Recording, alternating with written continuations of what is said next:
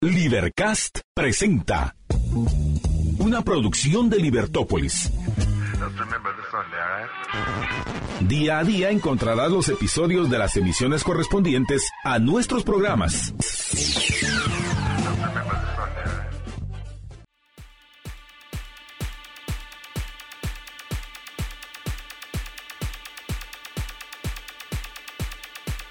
Con todas las energías al 150% para este día, la mejor de la mañana, sean ustedes eh, muy bienvenidos a la presentación de Libertópolis por la mañana. Somos Estuardo Zapeta y Juan Francisco Rodríguez y juntos les deseamos un excelente viernes. Viernes, viernes, que para eso te quería viernes. Así que muy buenos días, Estuardo Zapeta. Buenos días a todos. Este viernes, eh, viernes 10 de febrero del año 2023.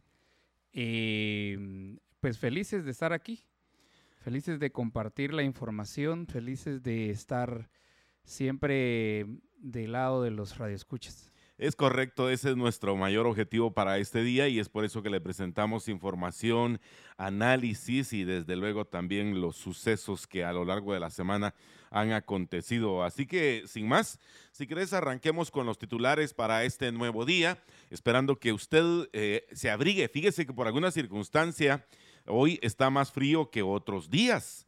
Eh, no sé si sentiste eso vos también, Estuardo. Fíjate que la temperatura, eh, la sensación térmica está en los 13 grados centígrados. 13 grados centígrados. Pues esperemos que ya muy pronto amanezca y también ya con los rayos del sol vayamos teniendo una sensación térmica más cálida. Adelante, Estuardo. Falla en el sistema del Tribunal Supremo Electoral. Problemas obligan a que inscripciones se hagan de forma física o digital. A la gran aquel, aquel tu tercermundismo, ¿verdad? Qué Sí. mal. Sistema colapsa y atrasa inscripción de candidatos. El Tribunal Supremo Electoral continúa acumulando críticas. Ayer los fiscales de partidos políticos le increparon el colapso del sistema informático que no permite descargar formularios para la inscripción de candidatos. La respuesta del tribunal por ahora temporal es que se realicen los procesos con formularios físicos. La mayoría de agrupaciones políticas está inconforme con el desempeño del Tribunal Supremo Electoral a tan solo 21 días de la convocatoria de elecciones. La queja generalizada se expuso ayer durante la reunión que se sostuvo a puertas cerradas sin presencia de medios de comunicación. Ahí los fiscales expusieron los problemas informáticos que complican los trámites de la mayoría de partidos políticos porque no pueden descargar los formularios y subir posteriormente sus expedientes. El problema y la deficiencia está en el sistema informático, señaló César Román, fiscal de la Unidad Nacional de la Esperanza, quien manifestó que en esa etapa del proceso es crucial garantizar el servicio. Estamos ya en fase de inscripción de candidatos y la plataforma no está funcionando al 100%. Solo se usa esto y no hay un plan B para poder realizar las inscripciones, señaló Román. El mal sistema operativo del Tribunal Supremo Electoral utiliza para que se inscriban los candidatos significa retraso de hasta dos días solo para descargar los formularios que se quejaron los fiscales. Ha tenido varias fallas aproximadamente durante dos días y esto es un retraso para descargar los formularios e inscribir a los candidatos. Ha generado retraso en las delegaciones departamentales, manifestó Diego Ronquillo, fiscal de Compromiso, Renovación y Orden Creo tenemos algunas dificultades para la inscripción de candidatos. Ha habido algunas migraciones de información. A veces no se puede abrir la página o no se puede descargar los formularios, manifestó Héctor Aldana, fiscal del partido Vamos, por una Guatemala diferente. Es la primera vez que el Tribunal Supremo Electoral presenta problemas en esta etapa del proceso, según apuntan algunos representantes de partido que recordaron que cuando el proceso de registro se hacía de forma manual, no se afrontaban esos inconvenientes. Como respuesta, el Tribunal Supremo Electoral discutió retomar nuevamente las inscripciones en papel frente a la ineficacia del sistema informático que no permite a los partidos políticos inscribir a sus candidatos. El Pleno Electoral fue convocado a una sesión extraordinaria ayer en la que decidieron aplicar el Acuerdo 8-2023 aprobado el 22 de enero pasado en el que se establece que para la inscripción de candidatos debe prevalecer la entrega física de los expedientes a nivel nacional. Es decir, se aprobó que quienes no puedan subir sus expedientes al portal electrónico puedan hacer la inscripción de manera física, explicó una fuente del Tribunal Supremo Electoral. Las agrupaciones esperan que el Tribunal Supremo Electoral vuelva resuelva el problema lo más pronto posible, ya que algunos partidos políticos no han sido capaces de inscribir a sus candidatos. Nosotros también hemos tenido problemas con este sistema porque se cayó por dos días. El Tribunal Supremo Electoral prometió hacer reuniones para solucionar el problema. Dijeron que el portal ha presentado fallas por el traslado de información a la nube. Señaló Diego Blanco, fiscal suplente del partido Voluntad, Oportunidad y Solidaridad Voz. Elmer Palencia, fiscal de valor, considera que se debe pensar en otras opciones, algunas soluciones alternativas para que no se obstaculice la inscripción de los candidatos. Este punto tiene que ser prioridad según Selvin López, fiscal suplente del Movimiento para la Liberación de los Pueblos MLP, que también reconoció tener problemas para descargar formularios para inscribir a sus candidatos. En general, el sistema ha tenido problemas por almacenamiento y limpieza que se está haciendo. Ya ofrecieron que para la próxima semana ya estará todo solucionado, explicó Johnny Ávila, fiscal del Partido Republicano. Alternativa. Se ha hecho lo humanamente posible. Tres de los cinco magistrados titulares justificaron las razones por las cuales su sistema informático para la inscripción de candidatos ha dado problemas. Irma Palencia, presidenta del Tribunal Supremo Electoral, explicó que se está migrando información para mejorar el trabajo electoral y el procedimiento ha hecho que la página electrónica no responda en óptimas condiciones. La alternativa, indicó Palencia, es retomar las inscripciones en papel un plan B emergente temporal, obviamente vamos a seguir con los programas de modernización, pero cuando se habla de papel no se trata de que estamos abandonando nuestros proyectos, dijo Palencia. La magistrada Blanca Alfaro expuso, se ha hecho lo humanamente posible para ir con los sistemas informáticos viendo de qué manera se acelera y ninguna organización política se ha quedado sin documentación. No obstante, varios partidos aseguraron ayer que no han podido inscribir a sus candidatos por las fallas en el sistema. Alfaro explicó que el problema se origina porque no tienen prevista la participación de tantos partidos políticos. Nosotros también debemos considerar que no se tenía prevista 29 organizaciones políticas, insistió Alfaro. Sin embargo, de acuerdo con la memoria electoral de 2019, en aquel proceso participaron 28 partidos políticos, tan solo uno menos que ahora. Sobre la inscripción a través de formularios físicos, Alfaro mencionó que es una opción viable y significaría prácticamente regresar a la época de los 80, congruente con otros procesos que todavía se utilizan. La ley data de 1985, el papel es sagrado para nosotros. Seguimos teniendo unas elecciones de papel, seguimos recibiendo los expedientes físicos. O sea, para nosotros el papel es sagrado, insistió la magistrada. Por aparte, el magistrado Gabriel Aguilera aseguró que los inconvenientes se están mitigando. Acá un tema muy importante es que no estamos poniendo en riesgo el proceso electoral. Al contrario, al tomar las medidas con tiempo estamos garantizando que los sistemas funcionen adecuadamente. Mientras el Tribunal Supremo Electoral termina de resolver los problemas relacionados con el sistema informático para la inscripción de candidatos, al mismo tiempo gestiona la contratación del sistema de transición de resultados electorales preliminares, TREP, para la futura fase del conteo de votos, se informó. Sistema colapsa y atrasa entonces inscripción de candidatos. Imagínate si así va a ser el, si así son las vísperas, eh, ¿cómo van a ser las fiestas, verdad? Sí, y qué casualidad que una vez eh, se han descartado otras posibilidades como comprar ese software con equipo que ofrecía esta empresa eh, Smartmatic, eh, cuyo representante es un ex viceministro de gobernación de este mismo gobierno del doctor eh, Alejandro Yamatei. Qué casualidad que hasta ahora, apenas a cuatro meses y medio que se realicen las elecciones, todo empieza a fallar. O sea, pareciera como quien dice, ah, bueno, no me quisieron comprar eso, pues vamos a ver qué hacemos, pero al final ellos sí van a quedarse con su gusto y gana de querer comprar un software. Yo creo que aquí uno de los grandes problemas, estimados amigos oyentes, es que muy pocas personas le han prestado atención al Tribunal Supremo Electoral. Nosotros lo dijimos hace alrededor de dos años y medio, antes de la pandemia, ya estábamos haciendo nosotros estos serios señalamientos en contra primero de la integración del Tribunal Supremo Electoral. Hay que recordar que allí algunas personas, según nuestro criterio, eh, pues cometieron un fraude de ley para tratar de conseguir una posición de privilegio eh, como magistrados al Tribunal Supremo Electoral. Ahí tenemos el caso del de el magíster Cornejo, el magíster eh, y doctor eh, Ranulfo Rafael Rojas, alias Triple R, entre otros de los casos.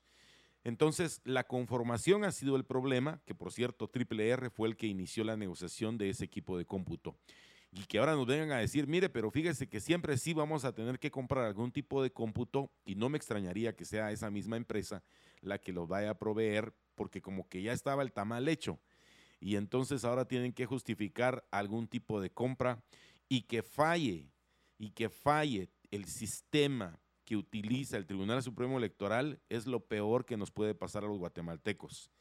Es decir, ya nos están diciendo, mire, van a haber apagones, cortes de luz, se va a ir el sistema, el equipo no va a funcionar, se van a tener que hacer traslado de papeletas manualmente, como están haciendo en este momento las inscripciones, y es terrible. Estuardo, a mí me parece inconcebible que no exista la posibilidad que en una máquina común y corriente, eh, con un software eh, original, pero de lo más básico y sencillo, no puedan crear una base de datos, un, digamos, en Access, o que no puedan hacerse una suplantilla, pues, allí en, en Excel. E, es que realmente parece imposible. Y ahora que tienen problemas con el traslados de la información que ellos tienen en sus propios servidores, pero que aparentemente nunca fue subida a la nube. O sea, fue cargada en servidores de donde no hubo un backup y que ahora nos vengan a decir, fíjese que hasta ahora nos dimos cuenta de esos errores. Miren, señores magistrados del Tribunal Supremo Electoral, si uno de los grandes inconvenientes y que nunca nos la creímos fue precisamente el, el departamento de, o la unidad de informática del Tribunal Supremo Electoral en las pasadas elecciones, te recordarás, Estuardo, donde incluso las personas fueron señaladas gravemente. Eh, y en el anterior, el de hace siete años y medio, en el que incluso hubo personas que tuvieron que purgar, cárcel y que están señaladas por los mismos problemas en esa área técnica, ¿cómo creer que después de ocho años, después de cuatro años, estén sucediendo exactamente los mismos problemas? Pareciera que ya encontraron la forma de burlar el sistema, de cómo adquirir nuevas compras y cómo darnos a nosotros a tole con el dedo para hacernos creer que es el equipo el malo. Señores, si tiene una programación, quien la programó es la persona que tiene que tener ese error. Y ese error, solo ustedes son los responsables de tener que ventilarlo. Y de creo que decís muy bien, Estuardo, si así son las vísperas, imagínate los resultados que después vamos a tener con ese nivel de inconsistencia. También para este día, en la página número 11 de nuestro diario, viene recalcado ese tema. El Tribunal Supremo Electoral afirma que el sistema informático tiene fallas. O sea, te están diciendo, mire, si algo llega a pasar, no somos nosotros, es el sistema informático y nosotros lo avisamos con cuatro meses y medio de anticipación. Señores magistrados, de verdad, qué descaro, qué, qué falta de decencia eh, laboral la que ustedes tienen para venir a decirnos esto a última hora. ¿Y saben qué es lo más peligroso de todo este proceso, estimados amigos televidentes y oyentes? Que no hay alguien quien se haga responsable de esos actos. Y segundo, como nosotros ahora, la prensa, los reporteros, eh, los reporteros gráficos, eh, los reporteros para redes sociales, en fin, no tenemos ningún tipo de acceso a las reuniones, a las actividades que realizan los señores magistrados del Tribunal Supremo Electoral. Es una es una total ingenuidad las respuestas de la señora Irma Palencia, la actual presidente del Tribunal Supremo Electoral, en el sentido que ella opina, y quiero eh, abrir eh, comillas, esto lo dice la señora Irma Palencia, al sentir que lo que exponen en la reunión van a ir a las redes de inmediato. Obvio, señora, obvio. Eso hasta un niño de cuatro o cinco años que ya maneja redes sociales se lo puede contestar, señora magistrada presidenta. Y dice, algunos cuidarían lo que exponen y otros aprovecharían para lucir algunas cuestiones, argumentó. Es que de eso se trata la información, es por eso que es pública. Porque le guste o no le guste, todos los actos que usted realiza con el dinero de nosotros, los tributarios, deben ser expuestos de manera transparente, conocer las intimidades del proceso. Si eso es lo que les está fallando, necesitamos conocerlo.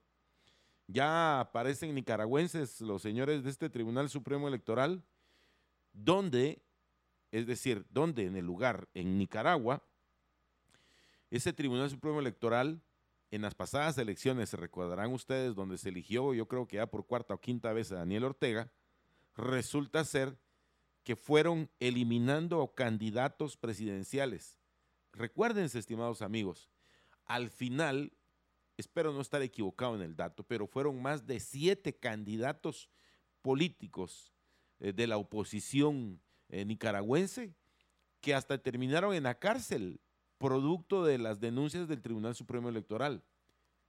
Entonces, con ese tipo de circunstancias que rodean nuestro, nuestro pequeño eh, país, bien vale la pena que todos, ustedes y nosotros, todos los que gozamos de la ciudadanía guatemalteca, le exijamos a esta señora, que tiene nombre y apellido, se llama Irma Palencia, y al grupo de los, eh, de los magistrados, encabezados por alias Triple R, usted ya sabe quién es, eh, seguido de Minor Custodio Franco, que por cierto todos son ex magistrados de la Corte Suprema de Justicia o han sido magistrados de, otras magistraturas dentro del órgano judicial.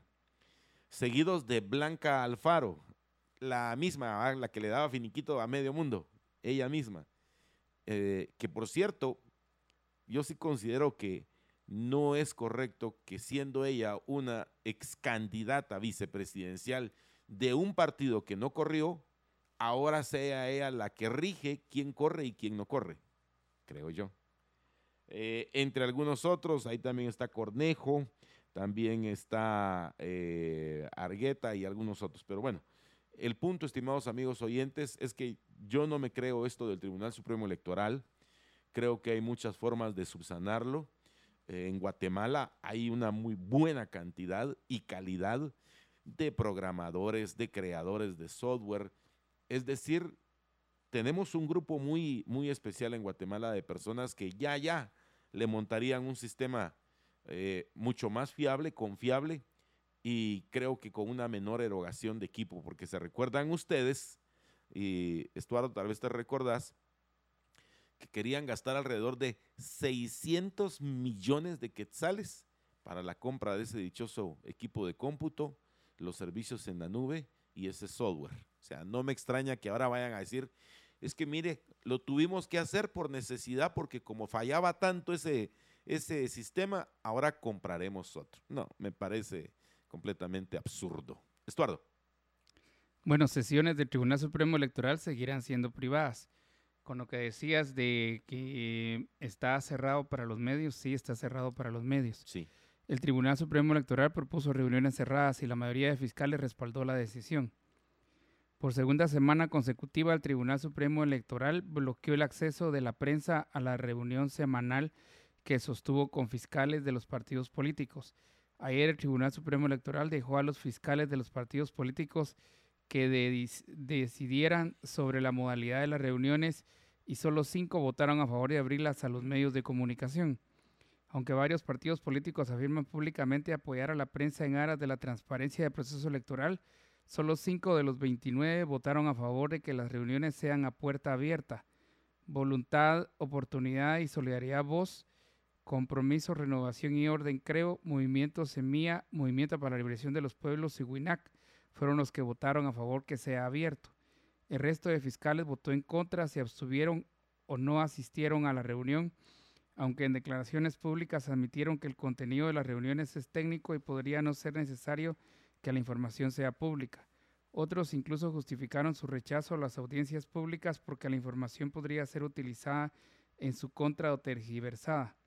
El mismo argumento esgrimió la presidenta del Tribunal Supremo Electoral, Irma Palencia, algunos argumentos para que no se permitiera la presencia de los medios hablaron de manera muy atinada a mi criterio en el sentido de que las reuniones que tenemos semanales son eminentemente técnicas.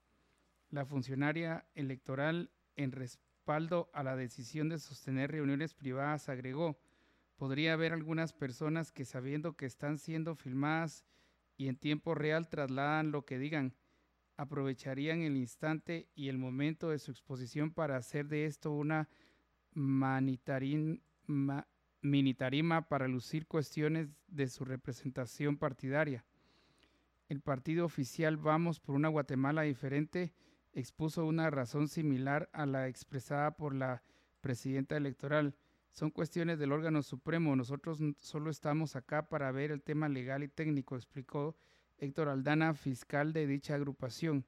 Johnny Ávila, fiscal del Partido Republicano, se señaló a diferencia al referirse al tema. Hay dos situaciones claras. La cantidad de personas y el espacio se vuelve reducido. También hay temas que se están hablando y muchos noticieros ya lo transmiten en directo y después la información cambia o se queda a medias. entonces va a seguir va a seguir la, eh, las eh, sesiones del Tribunal Supremo Electoral van a seguir cerradas a los medios. Sí, Estuardo, eh, en ese sentido nosotros nos hemos manifestado completamente en contra, porque precisamente están, ¿sabe cómo nos están tratando? Como un grupo de tontos. O sea que no tenemos la capacidad de analizar, de reflexionar respecto a las reuniones que se realizan y darnos cuenta de cómo son, de poder transmitirlas en directo. Imagínate, el, temor de, la, de esta señora, doña Irma, es eh, que hasta se puedan transmitir, que puedan haber transmisiones eh, eh, en vivo desde el lugar donde se realizan. ¿Y cuál es el problema? Pues, ¿cuál es el miedo? Pues, ¿qué hay que, que habrá que esconder? Y dice, es que alguno puede utilizarlo como una tarima de, exposición de algún tipo de argumento. ¿Y usted cree que las redes sociales no sirven para eso, pues, señora doña Irma? O sea, doña Irma, yo realmente no, no, no sé en qué mundo vive usted. Le cuento que estamos en el tercer milenio, donde la tecnología precisamente promueve ese acercamiento para que todos los guatemaltecos, y qué mejor que en tiempo real, tengamos la información. O sea, obviamente, imagínese usted con un poquito de más poder. Dios guarde. Por eso es que se crean las dictaduras. Por, eso es que se crean las dictadorzuelas. ¿Por qué? Porque son personas que con un minúsculo poder, con un efímero poder, se creen todopoderosas. Y entonces ahora resulta que usted considera, doña Irma, que es un peligro que la sociedad esté enterada en tiempo real de todo lo que se pueda transar en una reunión. No hay cosa más absurda. Yo creo que esa es la radiografía que hacía falta del Tribunal Supremo Electoral y darnos cuenta del tipo de personajes que hay allí, donde con toda honestidad creo que lo que menos les interesa es el verdadero deseo por una Guatemala mejor, por una Guatemala con bienestar, con una programa, por una Guatemala que progrese, sino veo más que todo una, una Guatemala que ustedes pretendan que siga en el oscurantismo.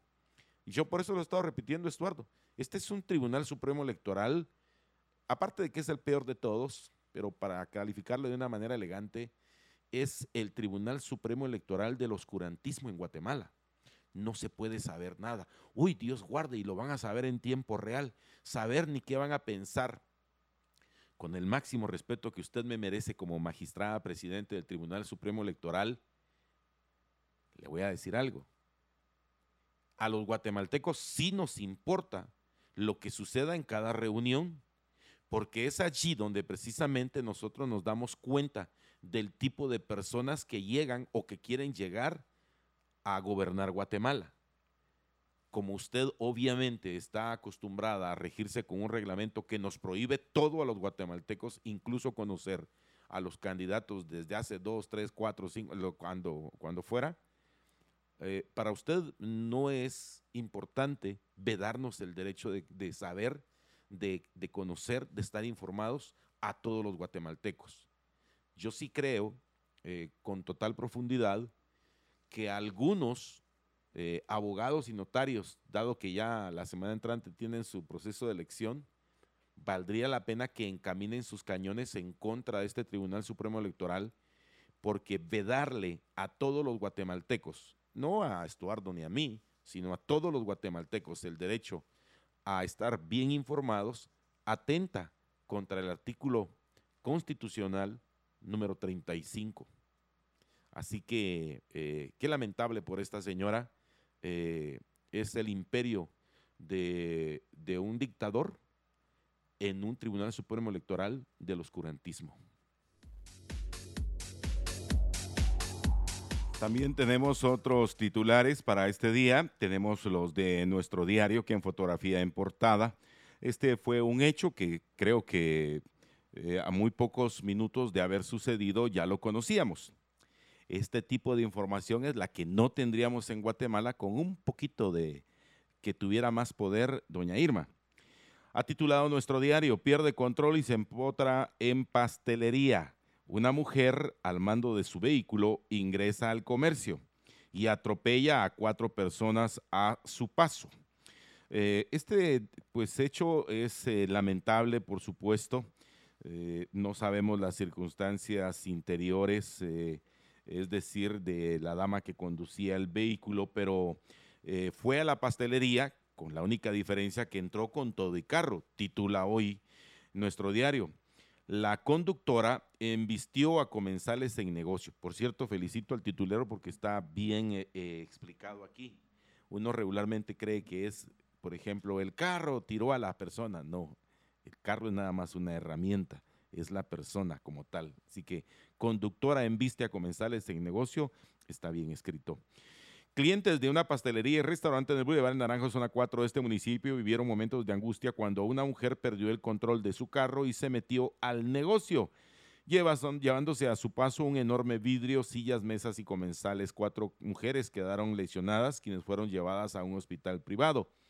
En un video de las cámaras en el sector se observa el momento cuando siete damas compartían en una de las mesas al fondo de la pastelería cuando son embestidas por el carro. Mm. Otras mujeres salieron corriendo para ponerse a salvo. El hecho también causó crisis nerviosa en los empleados del lugar, quienes fueron atendidos por los bomberos voluntarios y municipales. Pues como parte de la información es que fueron cinco eh, de, las damas quienes al final fueron trasladadas a un centro hospitalario privado para ser atendidas y no se tiene la información eh, de la persona que embistió a estas eh, mujeres adentro eh, y, desde luego vamos a darle seguimiento, ¿verdad? Pero sí, yo quería tocar esta nota porque primero que nada en Guatemala, a pesar de todo lo que nos sucede, ay, yo vi cualquier cantidad de memes ayer por eso, pero sí me llamó la atención cómo somos aquí en Guatemala.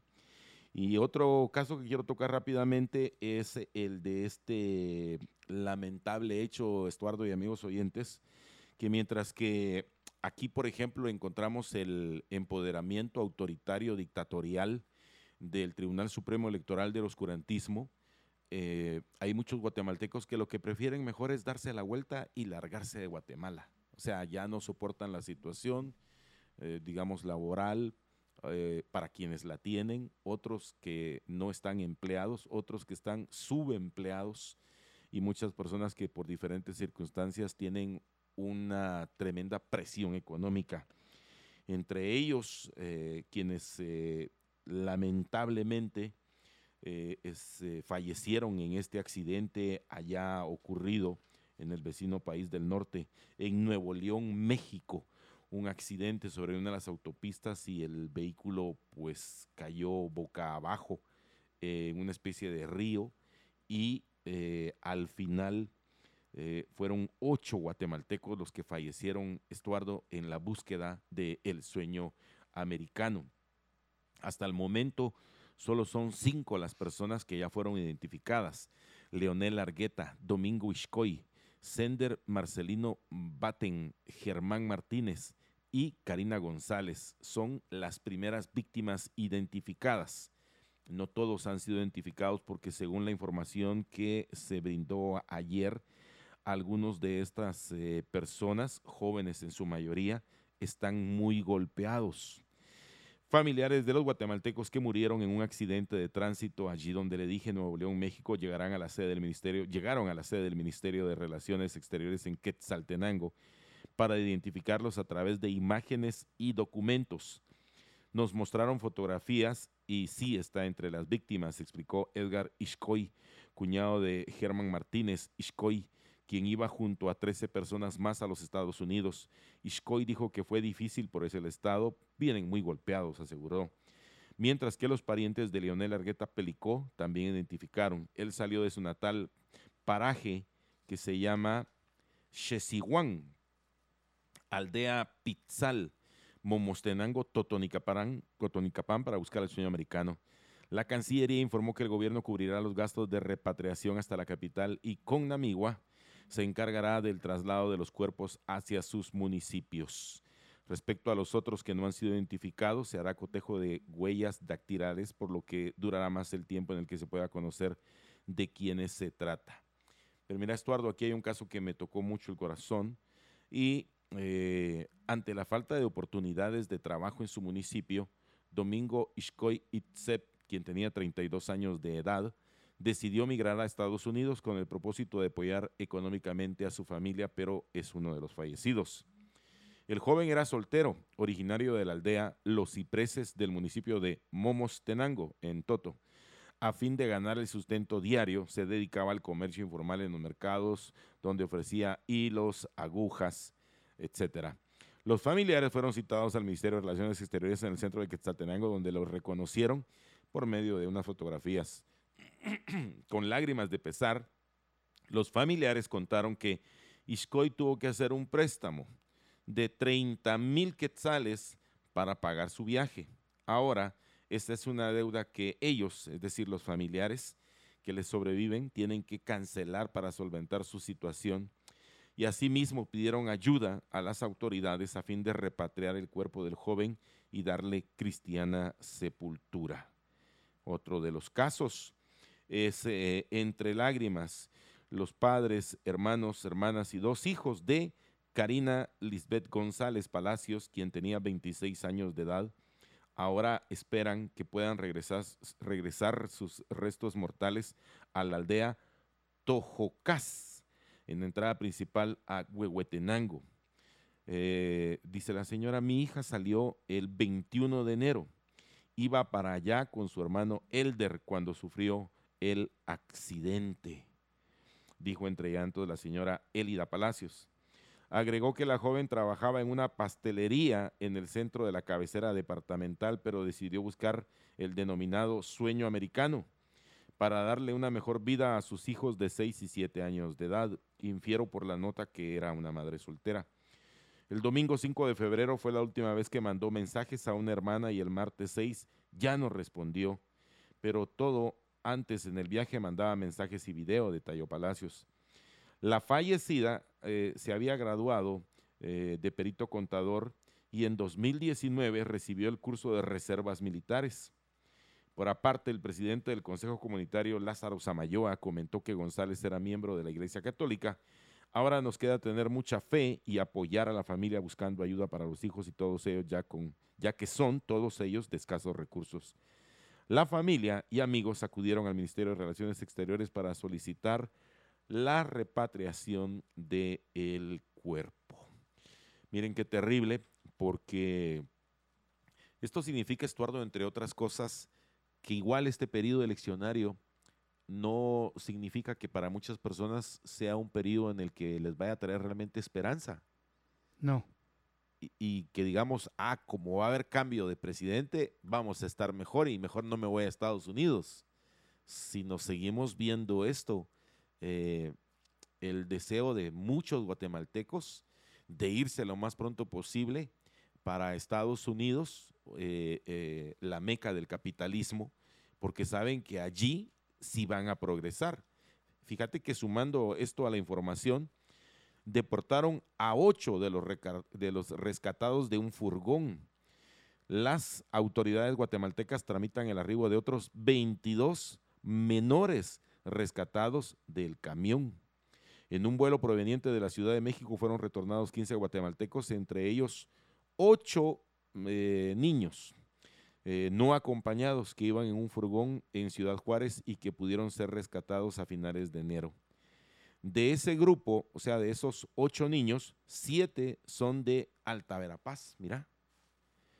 Y uno de Huehuetenango, informó el, el IGM, que es el Instituto Guatemalteco de Migración. Con ellos suman 36 los deportados de 58 rescatados de un camión en una carretera entre Chihuahua y Ciudad Juárez. El deseo de irse de Guatemala eh, es muy palpable y son capaces de arriesgarlo todo, todo, con tal de llegar a la meca del capitalismo, los Estados Unidos de Norteamérica. Bueno, también el diario Prensa Libre titulado Corte Suprema de Justicia recibe cuarta acción de partidos. Todos presentan amparo contra binomio de la UNE. La Corte Suprema de Justicia recibió ayer una cuarta acción legal relacionada con la inscripción del binomio presidencial en el Tribunal Supremo Electoral. La más reciente fue presentada por integrantes del partido Todos contra el binomio nacional de la Unidad Nacional de la Esperanza UNE, el 5 de febrero último. Del partido Movimiento para la Liberación de los Pueblos presentó un amparo en la Corte Suprema de Justicia por la resolución en la que se rechaza una petición de nulidad respecto de la negativa de su inscripción para contender en las próximas elecciones. El 2 de febrero, el Pleno de Magistrados del Tribunal Supremo Electoral declaró sin lugar un recurso de nulidad planteado por la agrupación política Movimiento de Liberación de los Pueblos por el rechazo en la inscripción de su binomio presidencial Telma Cabrera y Jordán Rodas. Asimismo, el 8 de febrero, representantes de la agrupación política Cabal plantearon un amparo contra la resolución del Tribunal Supremo Electoral que declaró sin lugar el recurso de nulidad en contra de la inscripción de Suri Ríos como candidata a la presidencia por la coalición Valor Unionista. Además, Roberto Arzú presentó el 7 de febrero pasado tres acciones de amparo luego de que el Tribunal Supremo Electoral revocara su inscripción y la de David Pineda como candidatos a la presidencia y vicepresidencia por el partido político Podemos. El recurso legal presentado ayer por el partido Todos es contra el binomio de la UNE Sandra Torres y Romeo Guerra. Según el señalamiento de todos, Romeo Guerra tendría impedimento legal para participar por ese cargo de elección popular por ser ministro religioso. El 6 del mes en curso, Torres y Guerra recibieron las credenciales para participar en el proceso electoral por parte del Registro de Ciudadanos del Tribunal Supremo Electoral. Eh, a Guerra le están atacando mucho por ser eh, ministro de culto o religión. Es correcto, eh, Estuardo. Eh, nosotros tenemos en este momento, voy a trasladarles un dato para que escuchemos lo que directamente dice el, el señor vicepresidenciable, Romeo Estuardo Guerra Lemus.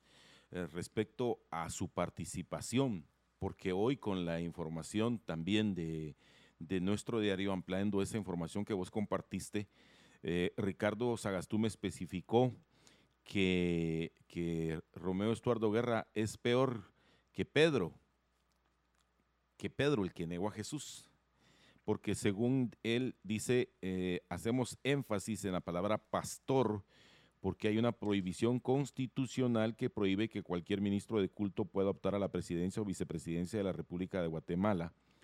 Y agregó que al ocultar y negar su calidad de pastor es peor que cuando Pedro negó a Jesús. más rápido, ¿cómo es? El gallo va a cantar dos veces antes de que tú me niegues tres, algo así. Tres veces, sí. Tres veces antes de que tú me niegues dos, o algo así es. Tenemos ahí ya listo el video. Va, incluyámoslo entonces para que, para que no digan que nosotros dijimos, sino que escuchemos lo que el propio eh, Estuardo Guerra dice al respecto.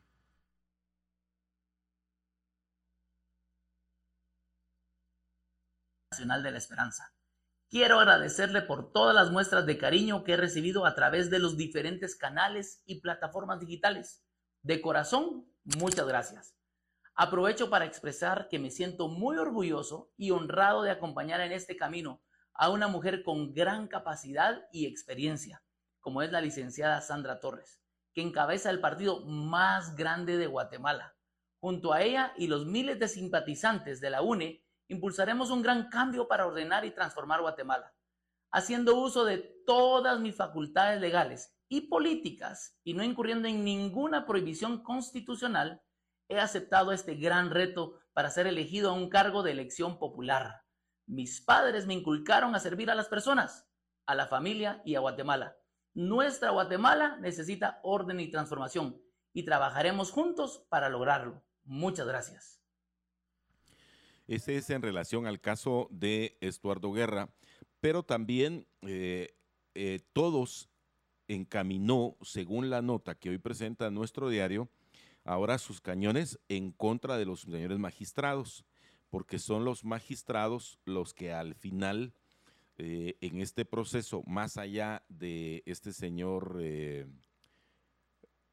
Ramiro Muñoz, el registrador civil, eh, civil, el registrador de ciudadanos, es eh, los magistrados quienes eh, aparentemente no aceptaron el recurso de nulidad de la inscripción de Estuardo Guerra y de la señora Sandra Torres. Y es por eso que el partido Todos presentó un amparo contra los magistrados del Tribunal Supremo Electoral y otro que está en guerra también con los magistrados del Tribunal Supremo Electoral es el señor Roberto Arzú. Eh, Roberto Arzú, eh, él mostró un recibo por 392 mil quetzales, eh, donde presuntamente se, se encuentra esa cantidad en ese recibo porque según él sí pagó la multa eh, por la campaña anticipada, pero que este recibo presuntamente, o sea, nunca se enteraron los señores magistrados de este recibo y por eso revocaron eh, la participación de este binomio. Si eso fuera así, significaría que él enseñándoles el recibo, decirles, mire, aquí está, mire, yo sí pagué la talacha, aquí está, mire. Y entonces eh, podría ser que en las próximas horas, eh, porque hay que recordar, ¿verdad?, que el Tribunal Supremo Electoral, en su conjunto de magistrados, desde que inició la convocatoria el pasado 20 de enero hasta el 25 de junio, están abiertos todo el día, a todas las horas, incluyendo sábados y domingos, y horarios que presuntamente son inhábiles, ellos se atienden para que en horas eh, resuelvan, le den validez al, al, a la multa en sí y que decidan entonces si de nueva cuenta le devuelven su carnet al señor eh, Roberto Arzú y a su vicepresidencial, vicepresidencial, que no tengo ni idea de quién es, ni lo conozco. Lo único que están haciendo es que el vicepresidenciable más famoso sea Romeo Estuardo Guerra, ¿verdad? Solo en Guati. Sí, y no solo eso, sino que también están como que están eh, sacando candidatos de sacando candidatos de, contienda muy anticipadamente. Es correcto, lo cual significa que eh, lo están haciendo ahora y no me extrañaría que candidatas que ya se hacen ahí en las mieles del poder pudieran también ser defenestradas por este Tribunal Supremo Electoral del Oscurantismo. No me extrañaría, porque ya me di cuenta que eh, bailan al son que les van tocando. Esa es la, la percepción. También, jueza clausura proceso contra Melgar Padilla. La decisión es provisional luego de que jueza Silvia de León argumentó inconsistencias por los casos por, el, por lo que se detiene el caso. El juzgado de mayor riesgo C resolvió clausurar de manera provisional el caso manipulación de justicia y solicitó, y solicitó al Ministerio Público que presente una nueva acusación en contra del militar retirado Eric Melgar Padilla. El fallo de la jueza titular Silvia de León se dictó durante una audiencia ayer, en la cual se determinaría si el acusado iría a juicio. En sus argumentos, la jueza expuso que la, la investigación que presentaron la Fiscalía Especial contra la Impunidad FESI y la ahora extinta Comisión eh, Internacional contra la Impunidad CICIG era débil y que en la denuncia existía, a su parecer, varias inconsistencias. Ante la duda, De León determinó la clausura provisional y fijó un plazo de seis meses para que la FESI presente una nueva acusación y pruebas. Los nuevos medios de investigación deben presentarse el 8 de agosto de este año y se discutirán el 20 de ese mes. El MP señaló a Melgar Padilla de haber manipulado la investigación sobre el asesinato de su padre José Armando Melgar Moreno. Según la investigación, todos los testigos y otros medios probatorios del caso que en su momento presentó la Fiscalía contra el Crimen Organizado provenían de una pesquisa paralela que ordenó Melgar Padilla. El 9 de diciembre del 2012 fue asesinado José Armando Melgar Moreno y el militar, hijo de la víctima, hizo responsable a su tío Oscar René Melgar, por lo que pidió a la CICIG en esa fecha una investigación, la cual fue rechazada porque no había indicios de que hubiera participado aparatos clandestinos de seguridad en el crimen. Se constató que Eric, Eric Melgar Padilla pidió iniciar una investigación paralela sobre el asesinato de su padre a fin de condicionar el curso de la misma ante el Ministerio Público y existen elementos probatorios suficientes para presumir la manipulación de la investigación penal fueron dos de las conclusiones del MP y la CICI cuando se eh, relevó, reveló el caso. Las pesquisas señalaban que el crimen fue cometido en un contexto en el que el acusado habría mantenido una disputa de tierras con sus primos. Melgar Padilla presentó un amparo con el argumento de que tenía derecho ante juicio por ser presidente del tribunal militar, el cual fue rechazado. Mira, eh, este es un caso de parricidio. Sí. Y ahora el eh, caso queda clausurado casi. Y dice la sala o la jueza que decidió eh, entrar en esa fase para darle... Eh, sí, la jueza Silvia de León. Ah, sí, pues. De la juzgado de mayor riesgo C es allí donde uno debe considerar, entre otras cosas, estimados amigos oyentes, eh, el trasfondo o en donde se han capacitado determinados jueces. Porque muchas veces yo me doy cuenta, y, y, esto no lo digo yo, ya hay un censo para eso, pero ¿sabían ustedes que el 80%, si no más, yo creería que más, pero por lo menos comprobado, ¿verdad? Que el 80% de la justicia está en las manos de profesionales recibidos y graduados eh, en la Universidad de San Carlos de Guatemala. Pero cuando se trata de atacar algunas otras instituciones educativas, eh, otras universidades privadas, todo el mundo, ah, sí, que esto y que aquello, sí, pero no son ellos los que imparten esa justicia. Interesante, ¿verdad?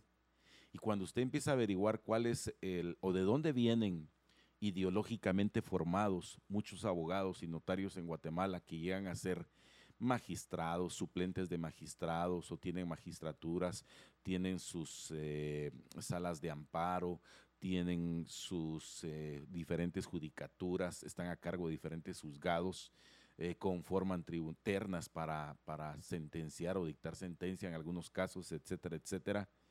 Interesante que la mayor parte sea sancarlista. Y entonces uno dice, pero si son sancarlistas y tienen X o Y formación ideológica, ¿por qué no están a favor de la justicia? ¿No se han preguntado ustedes eso, estimados oyentes? ¿A qué se debe entonces la falta, la certeza de la aplicación en la justicia y quiénes son quienes la han promovido? Si el 80% de quienes están a cargo de la justicia, de quienes promueven y andan en todo este debate jurídico, son los mismos sancarlistas? ¿Será que está pasando algo en la formación del estudiantado, tanto profesionalmente como ideológicamente, para que al final encontremos este tipo de resultados? Obviamente este es solo un comentario. No es una pregunta porque yo creo que no hay respuesta. Y si la hay, quizá para algunos sea muy obvia y para otros como para mí es una incertidumbre. Pero bueno, son las 7 de la mañana en el territorio nacional. Ya regresamos.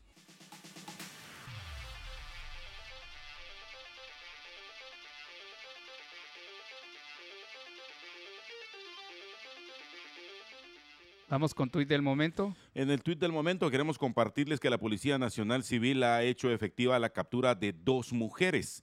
Estas dos mujeres son las que están involucradas eh, aparentemente en el accidente de ayer en la pastelería Palace de ahí del el Boulevard El Naranjo.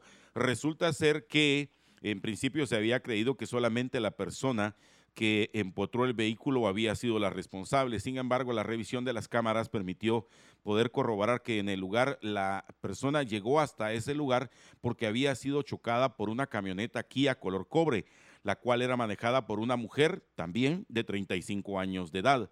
La otra mujer de 40 años se conducía en la camioneta, eh, la Mazda que se puede observar ahí, en color gris. Así que eh, capturadas entonces las dos mujeres que aparentemente serían las responsables de haber provocado este aparatoso accidente ayer en Boulevard El Naranjo. También el diario Prensa Libre ha titulado Marta Lorenzana aceptará delitos de narcotráfico. Hasta su captura a pedido de Estados Unidos el 30 de abril del 2021, Marta Julia Lorenzana Cordón, de 46 años, no había sido vinculada a hechos específicos de violencia o narcotráfico en el expediente del proceso contra su hermano Eliu y Valdemar y su padre Valdemar Lorenzana Lima. Para el día de su extradición, el 10 de diciembre del 2021, solo había sido identificada como miembro de una red de negocios de sus hermanos y su padre vinculada al cartel de Sinaloa, México, por el Departamento del Tesoro de Estados Unidos en 2012 y porque además del 2014 contrajo matrimonio con el narcotraficante Jairo Orellana, también extraditado. Desde que llegó a una cárcel estadounidense, la procesada se declaró no culpable. Esto cambió el 2 de febrero pasado cuando su defensa envió un memorial. El documento número 40 del expediente a la Corte manifestando la intención de su cliente de cambiar su declaración a culpable de los cargos que confirmará en persona en una audiencia programada para el 7 de marzo. Declararse culpable le evita a Lorenzana Cordón ir a juicio con un jurado cuando 12 ciudadanos elegidos al azar deciden, deciden si la persona procesada es culpable o no, con base en la información que proporciona la Fiscalía y la defensa. Sin embargo, estará a merced de la sentencia que dicte la jueza Colleen Collar Cotley. Es la misma juzgadora que condenó a cadena perpetua a su hermano, a sus hermanos Elio y Valdemar Lorenzana Cordón en el 2019, quienes se había declarado no culpables y condenó a 23 años de prisión al padre, quien se declaró culpable pocos meses después de ser extraditado y que falleció en febrero del 2021 cuando ya habían pasado 10 años tras las rejas. En el sistema judicial estadounidense, la admisión de culpabilidad implica la colaboración de la persona procesada con la Fiscalía para proporcionar información que le permita capturar a otros cómplices a cambio de una posible reducción de la condena. Según las autoridades estadounidenses, todavía hay supuestos miembros de la estructura criminal lorenzana que permanecen prófugos. No han dicho los nombres, sin embargo, un hermano de la procesada Ovaldino Lorenzana Cordón, identificado también en 2012 como miembro de la organización de narcotráfico, pertenece permanece en libertad. Ninguna autoridad guatemalteca ha informado de que tenga orden de aprehensión. El documento fechado el 13 de diciembre del 2021, dos días después de la extradición de Marta Julia Lorenzana y de su hermano Haroldo, capturados en 2019, revelaba que, que le seguían la pista desde enero del 2008. A partir de ese año hasta el 2019, las autoridades consideraban responsable de coordinar la logística de recibir, distribuir y almacenar cargamentos de cocaína enviados desde Sudamérica a Guatemala para su posterior envío a Estados Unidos, además de haber demostrado la habilidad de facilitar transacciones con grandes sumas de dinero en efectivo. Según las autoridades estadounidenses, Marta Julia manejó las operaciones de trasiego mientras su padre y tres hermanos, Eliu Valdemar y Haroldo, eran capturados en el 2011, 2013 y 2019. Marta Julia fue detenida dos años después mientras esperaba su traslado a la capital a bordo de una patrulla de la Policía Nacional Civil. Su hermano Baldino fue fotografiado a la par del vehículo en libertad. Días más tarde, una fuente de la PNC dijo que solo llevaban la orden de aprehensión para ella. El documento de diciembre pasado del expediente en Estados Unidos indicaba que la estructura de Lorenzana usaba violencia para mantener su poder sobre otros grupos de narcotráfico y que la fiscalía que llevaba el caso también tenía evidencia que implicaba a la procesada en actos de violencia, incluido asesinato. Fue una suma de argumentos para pedir a la Corte de Collar Cotley en el Distrito de Columbia que Marta Julia Lorenzana Cordón guardara prisión mientras comenzaba su juicio, porque le esperaba una pena mínima de 10 años de cárcel y una máxima de hasta 30, con lo cual tendría suficientes motivos para huir la solicitud fue firmada por el fiscal Arthur Wyatt, jefe de la División Criminal de la Sección de Narcóticos y Drogas Peligrosas del Departamento de Justicia.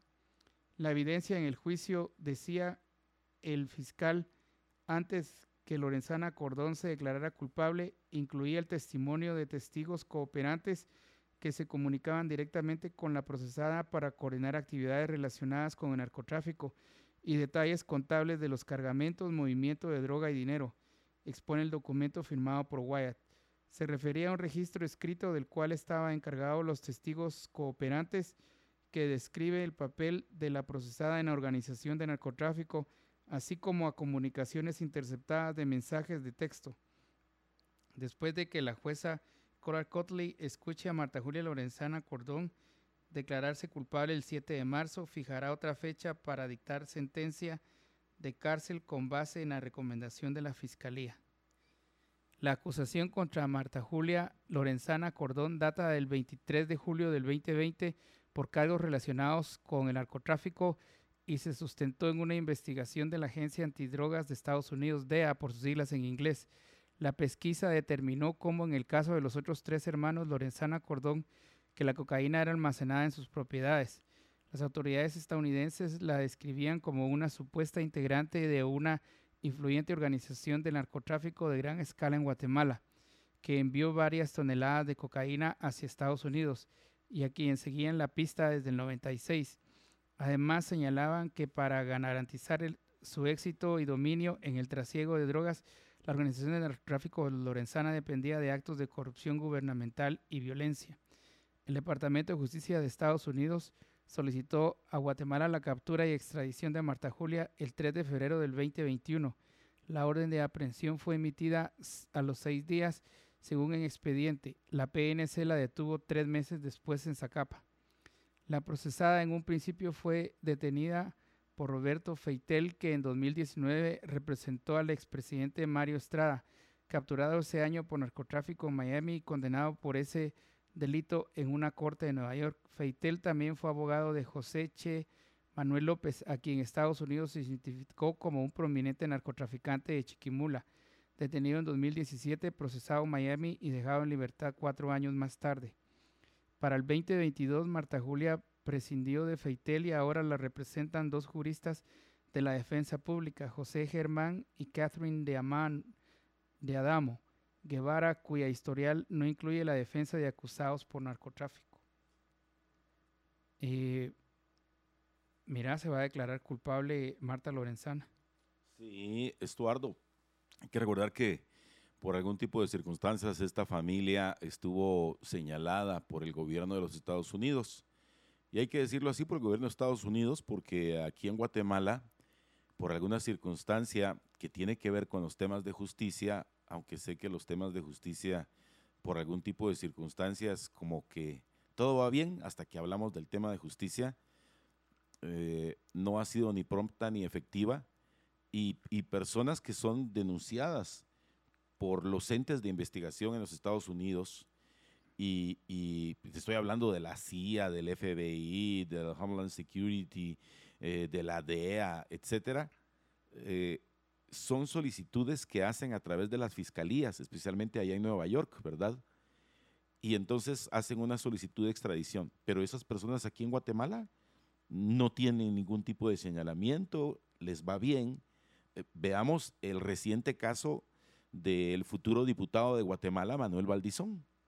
Manuel Valdizón es capturado en los Estados Unidos. ¿Te recuerdas que presumiblemente estaba eh, en Santo Domingo, se va a Puerto Rico, llega a Estados Unidos y lo primero que hace la DEA en los Estados Unidos lo capturan?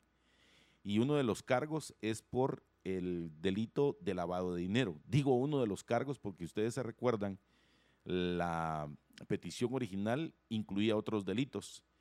Pero también, ¿qué fue lo que él hizo? Esto mismo, declararse culpable de lavado de dinero, de lavado de activos. Y mientras que eso sucedía allá, en los Estados Unidos, él aquí perdía todos sus, algunos, no todos, ¿verdad? Porque ya vimos que sigue siendo eh, ultra, mega, hiper, archimillonario. Eh, pero perdía por lo menos 19 bienes incautados eh, y ya hecho chinchilete por la Senaved. Pero es tan así la justicia que él regresa aquí a Guatemala o sea, condenado en los Estados Unidos, purgando cárcel en los Estados Unidos por el delito de lavado de dinero. Aquí también tiene ese cargo ahora por 18 millones de dólares y lo dejaron en libertad eh, por 1.8 millones de quetzales. Pero en algunos otros casos, eh, como en el reciente, ¿verdad? Que hemos visto de... Ah, bueno, y en su momento Manuel Valdizón se fue huido, ¿verdad? Sea, él no quería que lo capturaran aquí en Guatemala, o sea, él se fue a los Estados Unidos. O uno de sus destinos era Estados Unidos. Pero aquí en Guatemala, quienes se quedan y enfrentan la justicia eh, por casos muchísimo menores, con, una menor cantidad de dinero, eh, no son dejados en libertad y ellos sí son sometidos a los órganos de justicia, presididos, ustedes ya saben por quiénes. Entonces es bien interesante.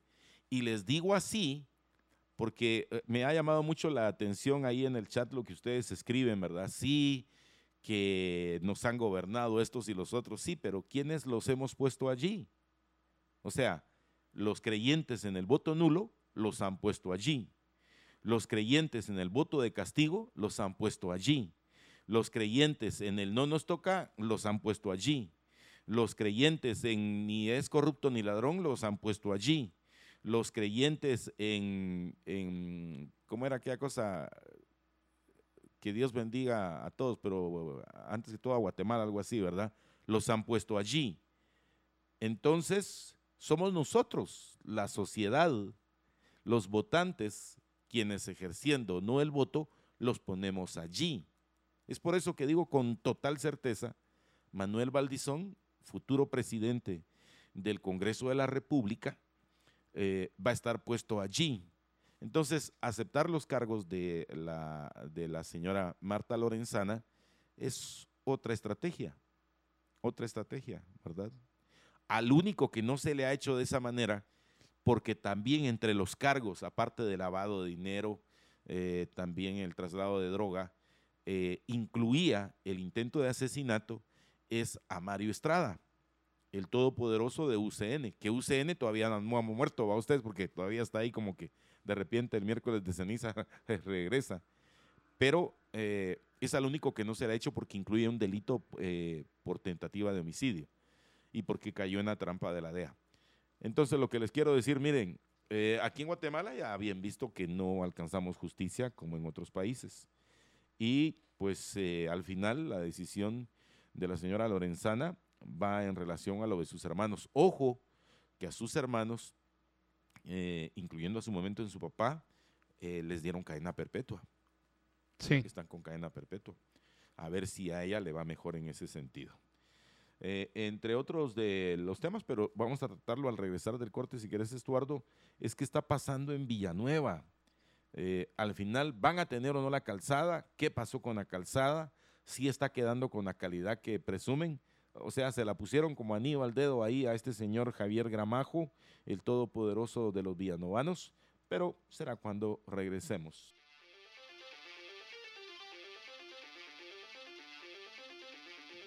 Y se recordarán ustedes, estimados amigos oyentes, la tragedia suscitada allá en el municipio de Villanueva, tan cercano a Guatemala. Eh, regularmente yo he estado mencionando esto de la carga vehicular que recibimos aquí en la ciudad capital producto de la gran cantidad de villanovanos que vienen y trabajan y se desarrollan y progresan aquí en la ciudad capital. Y eh, uno de sus eh, afluentes es precisamente esta calzada Concepción. Y resultó que allí surgió un hundimiento que jamás las autoridades villanovanas le pusieron atención, eh, no lo señalizaron siquiera, después se hicieron dos y pues ya todos sabemos el terrible percance que allí sucedió donde personas perdieron la vida. Eh, pero también hay otros que perdieron su forma de procurarse la vida, es decir, sus ingresos con los comerciantes que tuvieron que cerrar. Se recuerdan ustedes que Cabal era la entrada de un centro comercial donde pues eh, decenas de trabajadores llegaban diariamente a laborar y también a lo largo de la calzada. Entonces los comerciantes piden habilitar la calzada. La comuna villanovana indica que pronto se liberará la zona, pronto. Tras cuatro meses que se cerró la calzada Concepción en Villanueva, debido a los dos hundimientos suscitados en el área y que le costó la vida a una madre y a su hija adolescente el 24 de septiembre del año pasado, los negocios de la zona, incluido el comercial en que se encuentra el lugar, están al punto de la quiebra. Carlos Gramajo mantiene a su familia con lo poco que recolecta en su pinchazo. La situación lo ha obligado a despedir a sus trabajadores por la falta de clientes. Lo mismo sucede con Rigoberto Rachón, quien administra una distribuidora de perfiles, la cual ha sido afectada. Primero por la pandemia, dice, luego el socavamiento debajo del puente. Es cierto, primero fue el de el puente Enrique Tejada ahí en el kilómetro 15.5, ¿te recordás? Y después este otro, es cierto, son dos la cual ha sido afectada primero por la pandemia, luego el socavamiento debajo del puente Enrique Tejada y por último el hoyo en esta calzada. Ya no podemos más, asegura Rachón, quien explica que el negocio ha sobrevivido con el apoyo de la otra tienda que está en la zona 1 Villanovana, que a su vez ha reportado baja en sus ingresos por la misma razón. Según los vendedores, en los que se incluyen los del interior del comercial, las ventas han disminuido hasta en un 60% y la situación empeora. Según el señor Byron Morataya, él es el vocero de la municipalidad de Villanueva, luego de arreglar el colector y de cambiar la tubería, quedarán pendientes solo la iluminación, el arreate central, las banquetas, el asfalto y el, el prever que en teoría el paso se abrirá hasta el 20 de abril próximo. Es lo que entiendo. El 20 de abril marzo a abril, tanto se a tardar, ojalá lo hicieran antes. Esta es la nota que leo en la página número 8 de nuestro diario. Va para largo. Sí, va para largo. Tres locutores resultan heridos. Vehículo en el que viajaba es atacado a balazos en cabecera de Escuintla. Tres locutores de radios de Escuintla fueron atacados a balazos la noche del miércoles último por hombres no identificados cuando se desplazaban en auto por la avenida Centroamérica en la cabecera departamental. Los heridos fueron identificados como Oscar Giovanni Colocho, director de radio La Peligrosa, Oscar José León, también de esa radio, y Oscar Edwin Sosa, locutor de Radio Tropicana.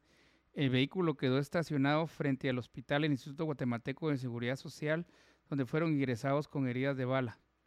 Por el momento las autoridades desconocen los motivos del ataque, solo se dio a conocer que Dos de ellos se encuentran eh, estables, mientras que el tercero está grave. Este último sería Sosa. Se indicó que León fue portavoz y gerente de la municipalidad de Coatepeque en Quetzaltenango cuando el alcalde era Edwin Vega. El jefe edil fue ultimado a balazos el 10 de agosto del 2010 cuando se desplazaba en una cuatrimoto sin su equipo de seguridad. En una lista de trabajadores del Congreso aparece el nombre de Oscar León como asesor del diputado de la Unidad Nacional de la Esperanza, Francisco Vitelio Lam Ruano, de Escuintla. Sí, eh, nosotros desde ayer en la Cámara de Locutores Profesionales de Guatemala nos solidarizamos con los colegas, con Oscar eh, Giovanni Colocho y también con Oscar Edwin Sosa y con Oscar José León especialmente em, el compañero Oscar Edwin Sosa eh, es quien presuntamente está más eh, en una situación más delicada que el director de radio La Peligrosa. El otro compañero es de la Tropicana de Escuintla y eh, la otra persona que se considera es el actual asistente del diputado Vitelio Lam, que es Oscar José León.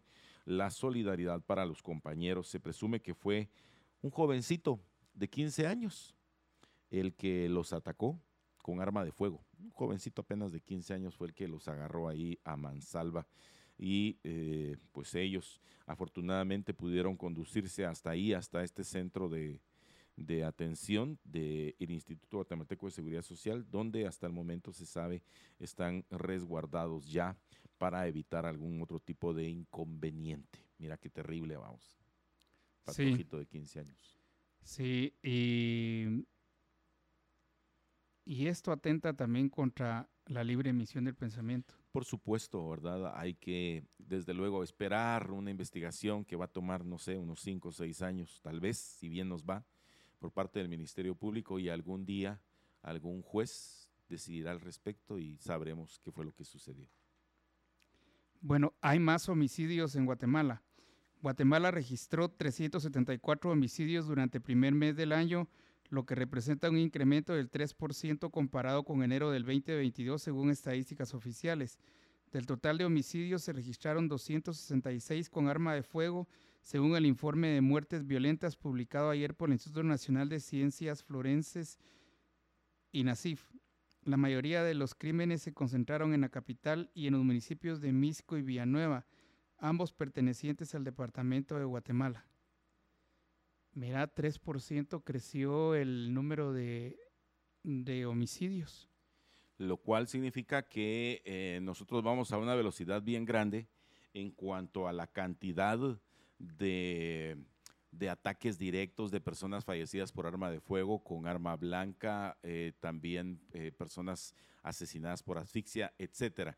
Estos datos hay que recordar que si usted como guatemalteco interesado en su Guatemala linda, amada y querida, eh, está al pendiente de estos datos y quiere corrobarlos, yo le invito para que ingrese a la página del INASIF. En la página de INASIF hay un apartado, y una categoría de estadísticas que lleva mes por mes y usted puede ver ahí en los interanuales o en los intermensuales el incremento de personas que lamentablemente, o sea, no son los que fallecen ya, digamos, por cuestiones que denominamos naturales, ¿verdad? Eh, tal vez están padeciendo alguna enfermedad, fallecieron en casa, en algún centro hospitalario, no, sino son personas que eh, en sus diarias actividades son buscados para ser asesinados por algún tipo de interés y que son organizaciones, son estructuras que tienen entre sus operativos una rama que se dedica al sicariato y que este, este gobierno, a través del Ministerio de Gobernación Militar, no ha podido contrarrestar. O sea, eh, yo lo he estado diciendo, yo me siento muy decepcionado del resultado de las autoridades porque uno creyera que por tener eh, el conocimiento militar, eh, conocer de estrategias, de tácticas, de ordenamientos, eh, de campañas, de ofensivas, etcétera, etcétera, etcétera, pudieran tener un mejor resultado. Sin embargo, lo que encontramos es que tanto la actividad eh, militar o la actividad civil son similares los datos, pero sí tengo que decirle, las iniciativas que se tomaron en el gobierno de Álvaro Colón que se recuerdan que pregonaba un gobierno de seguridad con inteligencia, eh, dieron resultados y el fruto de ese resultado fueron por lo menos dos años de tranquilidad que cosechó el Partido Patriota, te recordás en ese entonces.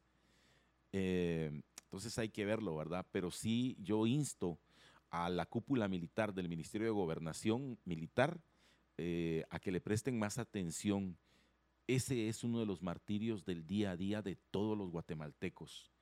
Nosotros, eh, como se lo compartí la pasada vez en la familia, también tuvimos un lamentable eh, deceso por homicidio y es terrible ustedes. Se sufre eh, a mares, es algo que no se puede llenar, es un vacío dentro de la familia y qué triste que diariamente encontremos que en el lugar de ir descendiendo en esos números, sean más los hogares guatemaltecos los golpeados por la pérdida de un familiar. Así que, ministro de Gobernación, eh, general eh, de Brigada DEM R, eh, Napoleón Barrientos y toda la cúpula militar a cargo del Ministerio de Gobernación, creo que sí tienen que ponerse un poquito más las pilas. Estuardo. Bueno, Corte Suprema de Justicia da vía libre para investigar a Dávila. La Corte Suprema de Justicia le retiró ayer la inmunidad al diputado de oposición Aldo Dávila Morales, con lo que da vía libre a una investigación interpuesta por un exministro del gobierno de Alejandro Yamatei. Dávila Morales podrá ser investigado por los delitos de injuria, calumnia y difamación a raíz de una denuncia interpuesta el 2021 por el exministro de Desarrollo Social Raúl Romero. Romero acusa a Dávila de excederse en su función de fiscalizar e invadir su vida privada. Dávila Morales, que llegó al Congreso en el 2020 con el partido WINAC, ha sido denunciado en 10 oportunidades por funcionarios del actual gobierno e incluso por el presidente Alejandro Yamatei. La Corte Suprema de Justicia le ha retirado la inmunidad en dos ocasiones al congresista. La primera por la denuncia de un agente policial que lo acusó de haberlo agredido verbalmente y Dávila ha declarado en repetidas ocasiones que esas denuncias son espurias. Eh, entonces, eh, Aldo Dávila ya otra vez se queda. Otra vez. se queda sin antejuicio y por eh, que lo un exministro de Yamatei lo lo denunció. Lo denunció. Es una denuncia penal, ¿verdad? Entiendo. Sí. Un exministro. Sí. Sí, porque eh, Raúl Romero ya no es ministro. No, Raúl Romero ya no es ministro, es cierto. Raúl Romero, para que ustedes se recuerden, eh, quien renunció hace exactamente seis meses, ¿verdad? Para poder participar teóricamente en estas elecciones. Raúl Romero eh, es eh, quien nunca aclaró la veracidad o no de aquella fotografía, ¿verdad? En la que aparece con las señoritas eh, pues desnudas, gozando ahí de sus caricias y de sus amores, en una fotografía bastante comprometedora. y sin hacer una investigación previa ni nada, cuando fue cuestionado el doctor Alejandro Yamatei dijo que era un montaje. Todos estuvimos de acuerdo en eso, en que era un montaje Nunca se nos explicó de qué naturaleza, pero era obvio. Pero de que fue montaje, era montaje, era montaje. Era montaje, así es. También Ajuaz arranca juicio por muerte de dos. Once acusados de integrar una estructura de sicarias comenzaron el proceso judicial ayer en el Tribunal Undécimo de Sentencia Penal. La Fiscalía de Delitos contra la Vida los acusa de haber cometido cinco asesinatos, entre ellos el de José Guadalupe Hernández, ex jefe de seguridad del Congreso, y el del abogado y ex edecán Jean-Pierre Mota Ubico. Antes del comienzo del debate, la defensa del señalado Avi Josué Can Fernández, investigador de la PNC, pidió acogerse a la figura de aceptación de cargos, pero fue rechazado. El fiscal del caso detalló los crímenes que se le atribuyen a la estructura criminal y mencionó que uno de sus líderes era el conserje del legislativo José Daniel Castillo Quiñones. La misma banda, según la investigación, fue la que perpetró el crimen contra Hernández el 2 de junio del 2020 y contra Mota Ubico el 26 de junio del mismo año. Los 11 son acusados de asociación ilícita, asesinato y conspiración para cometer asesinato. Mira, una banda de 11, de 11 acusados. Y dedicados al sicariato. Al sicariato, sí. Es lo que estoy diciéndole, señor ministro de Gobernación. Ese es el punto. Eh, al final encontramos, Estuardo, cómo estas organizaciones eh, actúan eh, como Juan por su casa con toda la libertad y cualquiera de nosotros está expuesto a ser víctima de un ataque o ser asesinado en plena calle sin ya ningún tipo de, de situación que nos pueda librar más que nuestra propia fe y nuestras creencias, pero de ahí ustedes a que nosotros digamos, ah, es que me va a cuidar la policía, ah, voy a ser libre por esto y por otro, no, no, no lo creo. Es por eso que ustedes ven que los que tampoco creen en eso son todas las autoridades que nosotros mantenemos, porque nosotros los mantenemos con el paquete completo, ¿verdad? Es decir, también incluyendo sus agentes de seguridad. Ahí es donde viene el tema de las AAS, ¿verdad? Ustedes se recordarán cuando el mitómano decía que a él lo cuidaba Dios y que no necesitaba tantos guardaespaldas, pues eh, resultó que no, que no era cierto, porque incluso incrementó la cantidad de personal ahí dentro de las AAS, gastándose cualquier cantidad en millones de quetzales para cuidarlo a él. Así está nuestro país.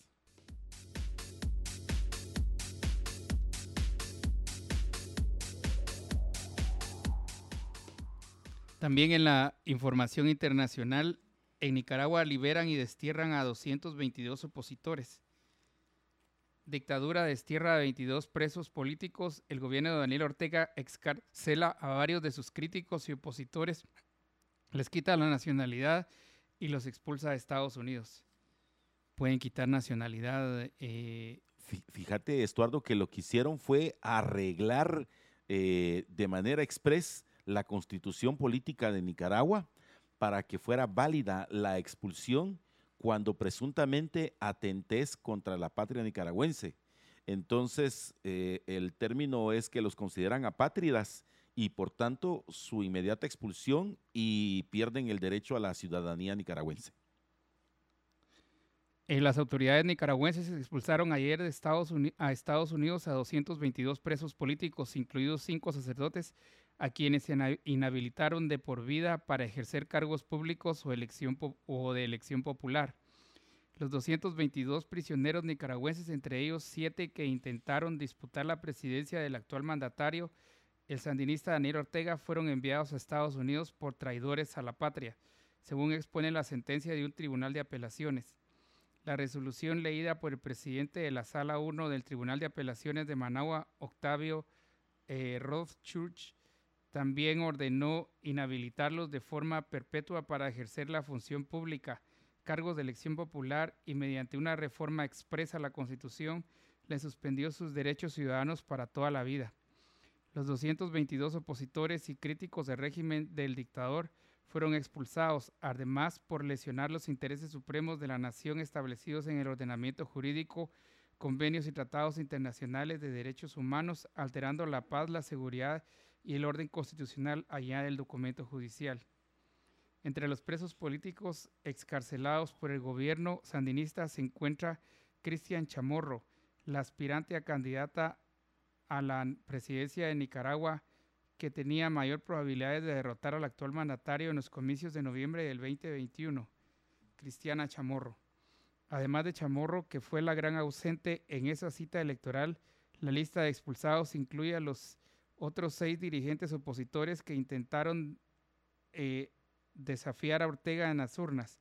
Arturo Cruz, Félix Maradiaga, Juan Sebastián Chamorro, Miguel Mora, Merardo Mairena y Noel Vidaurre. La medida también se aplicó a cinco sacerdotes católicos nicaragüenses que acababan de ser condenados a 10 años de prisión por delitos de traición a la patria. Asimismo, a los empresarios Michael Haley y Álvaro Vargas, detenidos cuando presidían el Consejo Superior de Empresas Privadas y a los también empresarios José Adán Aguerri, Luis Rivas y Arnulfo eh, Somarriba, entre otros. La lista se extiende al gerente general del periódico neocaragüense La Prensa, José Lorenzo Holman Chamorro, así como a los líderes estudiantiles, el Lester Alemán y Max Jerez, y a la histórica guerrillera sandinista disidente Dora María Telles. A ellos se suman el ex canciller Francisco Aguirra Sacasa, los vicecancilleres Víctor Hugo Tinoco y José Palais y los ex embajadores Edgar Parrales, Mauricio Díaz y Oscar René Vargas, defensores de derechos humanos, disidentes sandinistas, líderes estudiantiles, periodistas, activistas y profesionales independientes. Una fuente política dijo que el obispo Rolando Álvarez de la diócesis de Matagalpa Norte y quien guarda arresto domiciliario desde agosto pasado fue incluido por las autoridades en la lista de prisioneros enviadas a Washington, pero no aceptó. La Organización de Estados Americanos exigió ayer a Ortega que restituya los derechos a los 222 presos políticos. En tanto, tras la decisión del gobierno nicaragüense por un acuerdo de negociación con Washington, los desterrados fueron recibidos ayer mismo por familiares, amigos y comunidad migrante en el aeropuerto Washington Dulles. Organización de Derechos Humanos de Nicaragua denuncia una nueva táctica represiva del gobierno de Daniel Ortega en contra de opositores, la cual consiste en pérdida perpetua de sus derechos ciudadanos. Dictada en sentencia por un juez, la medida, entre otras cosas, impide que las personas ejerzan cargos públicos por el resto de sus vidas.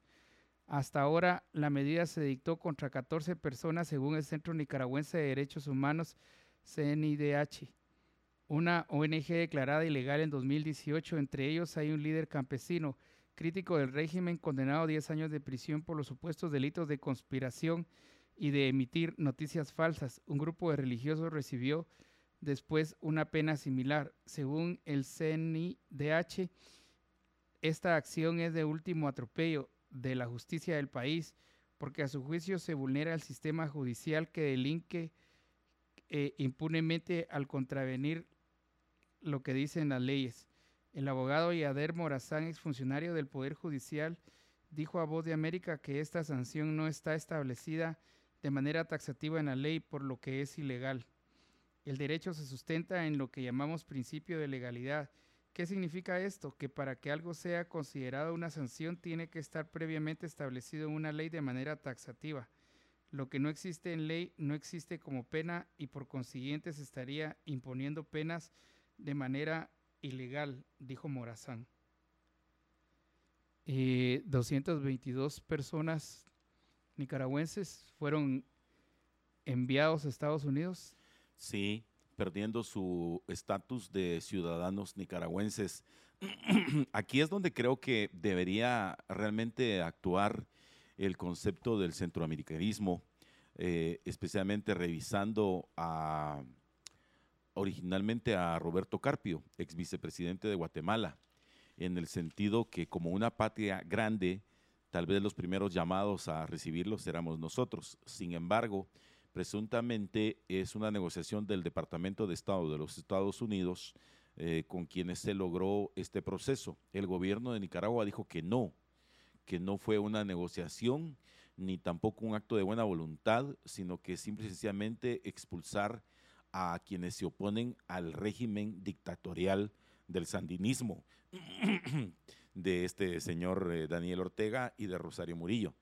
Pero fíjate, Estuardo y estimados amigos oyentes, que aquí hay una historia bien bonita, eh, que realmente debe ser inspiradora y que la quiero poner eh, con toda objetividad y con todo respeto, especialmente para los líderes eh, históricos de la Universidad de San Carlos de Guatemala. Y digo esto porque algunas veces, si vos te recordás, Estuardo, para muchas personas era un alivio considerar o pensar que los universitarios sancarlistas eran una voz de esperanza para Guatemala. Ahora creo que ya no se piensa lo mismo. Y lo digo con el mayor de los respetos porque, como ustedes saben, pues yo tengo cualquier cantidad de amigos sancarlistas, ¿verdad? Y tengo la ventaja de que saben cómo soy y saben lo que piensan y a pesar de eso, pues continúan con, la amistad que les ofrezco. Pero fíjense ustedes que este eh, obispo, Rolando Álvarez, es el mismo que cuando eh, decidieron que no le iban a permitir sacar primero las procesiones, ¿verdad? En la Semana Santa pasada. Y sitiaron eh, agentes de la policía de, Daniel Ortega a la iglesia y pues no pudo sacar la procesión, porque decían que era un atentado contra la patria, eh, las ideas revolucionarias del cristianismo. Vaya, no pudo salir. Después atacaron a otro de sus sacerdotes, o sea, de la misma misión, y el cura lo que vino es que se fue a refugiar a la casa de él. Entonces son aquellas eh, imágenes de cuando el obispo Rolando Álvarez, eh, de la mano del Santísimo Sacramento del altar, trata de salir y la policía se lo impide. le impide eh, el poder eh, hacer una especie de, de, crucis y entonces oficia una misa en la calle. Y a este mismo sacerdote le dicta el, gobierno autoritario sandinista por eso que hay que recordar que el socialismo puro, el comunismo, el marxismo, leninismo, eh, todas estas corrientes eh, van en contra a la religión. O sea, no, no creen, son ateas por se, eh, per se. Y entonces lo que encontramos en esto es que atacan el catolicismo. Y entonces vienen y le dictan arresto domiciliario a este sacerdote pero a él sí solamente para su casa, no como aquí en Guatemala, el arresto domiciliario de Manuel Eldizón es para toda la República. A él se lo dejan en su casa y no puede salir de su casa y lo tienen sitiado y la gente ve cómo puede hacer para llevarle comida, llevarle alimentos. Ese es el obispo Rolando Álvarez. Qué lástima que aquí en Guatemala eh, sacerdotes católicos no se manifiesten a favor de lo que sucede en contra de sus hermanos de la fe en Nicaragua. Tampoco es una pregunta porque creo que no tiene respuesta, ¿verdad? Al menos para mí. No comprendo por qué pueden actuar de esa manera entre hermanos. Mucho menos la conferencia episcopal, ni siquiera el señor Gonzalo de Villa eh, o este otro señor, el, este señor allá de Occidente. Eh, qué casualidad que no dicen nada en contra eh, de, la, de la opresión de, de ese extremo izquierdoso de Centroamérica, ¿verdad? Y en Nicaragua. Total es que, mira, Estuardo, a este señor le dicen, eh, al señor obispo Rolando Álvarez le dicen, mire, eh, le damos la oportunidad de que se vaya a, Estados Unidos. Eso sí, eso no lo trae la nota, eso lo leí yo también. tenían que firmar un acta en la que ellos se declaraban culpables de los hechos y por tal razón los expulsaban de su tierra. O sea, no es que parte de la negociación es que se los lleven. No, ellos están siendo expulsados de Nicaragua. Y viene este sacerdote católico a quien te me quito el sombrero y dice, no, yo no dejaré de ser nicaragüense. Y se queda en Nicaragua. Y ayer mismo, esa nota no está actualizada, ayer mismo fue tomado de su residencia donde guardaba arresto domiciliario y fue trasladado a la cárcel modelo donde estaba el resto de presos. Y él se queda ahí. Y en marzo de una manera como no sucede en Guatemala, eh, las autoridades eh, de la justicia eh, en Nicaragua le ponen ya el juicio ahorita para marzo para ver qué es lo que pueda. Y conociendo las locuras de Daniel Ortega y de Rosario Murillo, estos dictadorzuelos centroamericanos, no me extrañaría que este sacerdote vaya a pagar con su vida el atrevimiento de predicar el Evangelio y luchar por las ideas de la libertad en Nicaragua. Así que me quito el sombrero delante del obispo nicaragüense, eh, el, este obispo Álvarez. Y que Dios lo bendiga y que Dios esté con él. Bueno, proponen nuevo sistema de transporte masivo, presenta resultados de estudio de factibilidad para que 71 buses circulen de la calzada San Juan a los próceres. La Agencia Nacional de Alianzas para el Desarrollo de Infraestructura Económica ANADIE presentó ayer los resultados del proyecto Sistema de Transporte Masivo del eje Oriente-Occidente correspondiente a un corredor que eh, partiría de El Caminero, Calzada San Juan y concluiría al final del Boulevard Los Próceres para un recorrido, recorrido de 14 kilómetros. En la investigación se estableció una demanda de 366 mil usuarios diarios quienes pagarían una tarifa de 4 a 5 quetzales por viaje. El estudio identifica las áreas de ingeniería civil, así como una cuantificación del costo para los proyectos, creación de un sistema BRT, bus rápido de tránsito, y una flota mixta entre sistema eléctrico y diésel con una inversión proyectada de 333 millones de dólares. El otro es un tren de metro ligero LRT con una inversión que podría rondar los 1.400 millones de dólares. Octavio Jiménez de la empresa IBI Group, que tuvo a su cargo el estudio solicitado por Anadie, explicó que se identificó la demanda diaria mencionada al inicio de las operaciones, así como la selección del eje que recorrerá el sistema Casada San Juan, Boulevard Liberación, Boulevard Los Próceres. Ello aparte de la selección del material rodante y su tecnología, que en este caso es un BRT a superficie, que podría ser unas 71 unidades articuladas. BRT es bus rápido de tránsito. Expresó que el costo para paramétrico rondará los 333 millones de dólares, unos 2.564 millones de quetzales, que es para el CAPEX, costo capital paramétrico, recurso que se destinaría a la adquisición de predios, infraestructura de carril, desagregado, inclusive 23 estaciones de cargo y dos terminales, sistemas de pago y de integración urbana y paso a desnivel, desnivel elevados y para evitar algunos puntos de conflicto vial sobre el tramo. El tiempo de construcción del corredor está, estaría estructurado en 24 meses que incluye las obras de ingeniería civil, compra de la flota, construcción de las instalaciones y el sistema que es un tiempo bajo para el potencial beneficio que se puede obtener en la ciudad respecto de otros modelos de transporte que pueden durar hasta 10 años, indicó Jiménez. Subrayó que al, al compararlo con otros sistemas de transporte público masivo, este proyecto tiene un costo mucho más bajo que un tren. Puede tener un beneficio importante para la municipalidad a lo largo del periodo de concesión. El proyecto se puede operar a través de un modelo público-privado para compartir el riesgo, el cual puede ser trasladado al operador, que no tiene que ser necesariamente las municipalidades involucradas de Misco y la, y la capitalina. Álvaro Rodas Martini, gerente de operaciones de la Comuna Capitalina, manifestó que el proyecto de la Nadie y los resultados que presenta EV Group se plantean en el proyecto descrito, pero también se presenta la opción del tren ligero LRT, situaciones que se deben analizar aunque declaró la recomendación de la firma fue un BRT que requerirá carril segregado exclusivo. El perfil de la calzada San Juan no da para construirlo, aunque en algunos puntos propone que sea a nivel, en otros elevado y otros subterráneo. Lo vemos con simpatía. Antes de presentar cualquier propuesta se debe hacer los estudios y contamos con la primera base que nos permite hacer ese análisis con toda la data que se generó los técnicos de movilidad e infraestructura de Guatemala y Misco debemos ponernos de acuerdo sobre cuál es la mejor opción, recalcó. Entonces, eh, un, nuevo sistema de transporte masivo.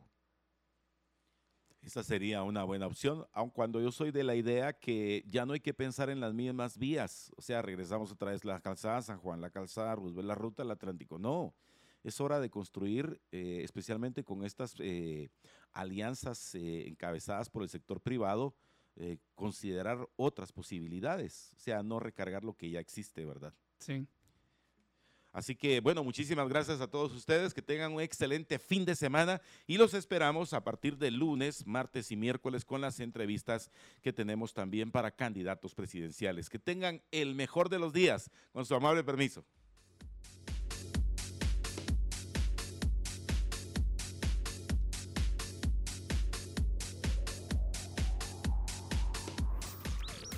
Libercast presentó una producción de Libertópolis. Recuerda suscribirte y dejarnos cinco estrellas para que continuemos trabajando en producir más podcasts de tu interés. Libertópolis.